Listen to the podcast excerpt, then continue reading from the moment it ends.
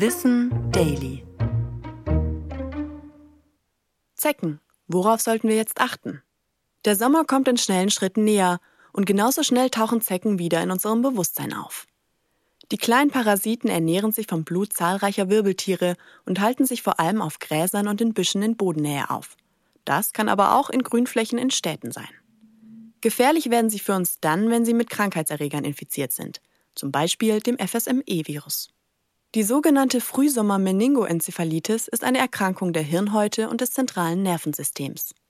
Natürlich können Zecken das Virus im ganzen Land übertragen. In Deutschland sind aber besonders Bayern und Baden-Württemberg FSME-Risikogebiete. Auch in Südhessen, im südöstlichen Thüringen, in Sachsen und seit 2022 auch im südöstlichen Brandenburg besteht die Gefahr einer Infektion.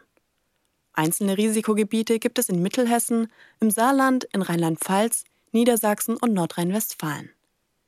Die Erkrankung kommt aber nicht häufig vor. Im vergangenen Jahr wurden 546 FSME-Fälle dokumentiert.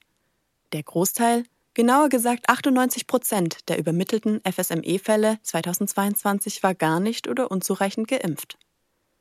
Daher empfiehlt die Ständige Impfkommission Bewohnerinnen oder Besucherinnen von Risikogebieten, die sich viel in der Natur aufhalten, eine Schutzimpfung. Diese Impfung schützt leider aber nicht gegen die ebenfalls übertragbare Krankheit Borreliose. Im Alltag können wir uns durch lange Kleidung in hohen Gräsern und Anti-Zeckensprays vor Zecken schützen. Wenn du einen Zeckenbiss bemerkst, solltest du vor allem darauf achten, sie möglichst hautnah zu greifen und langsam zu entfernen. Zum Beispiel mit einer Pinzette durch vorsichtiges Hin- und Herdrehen.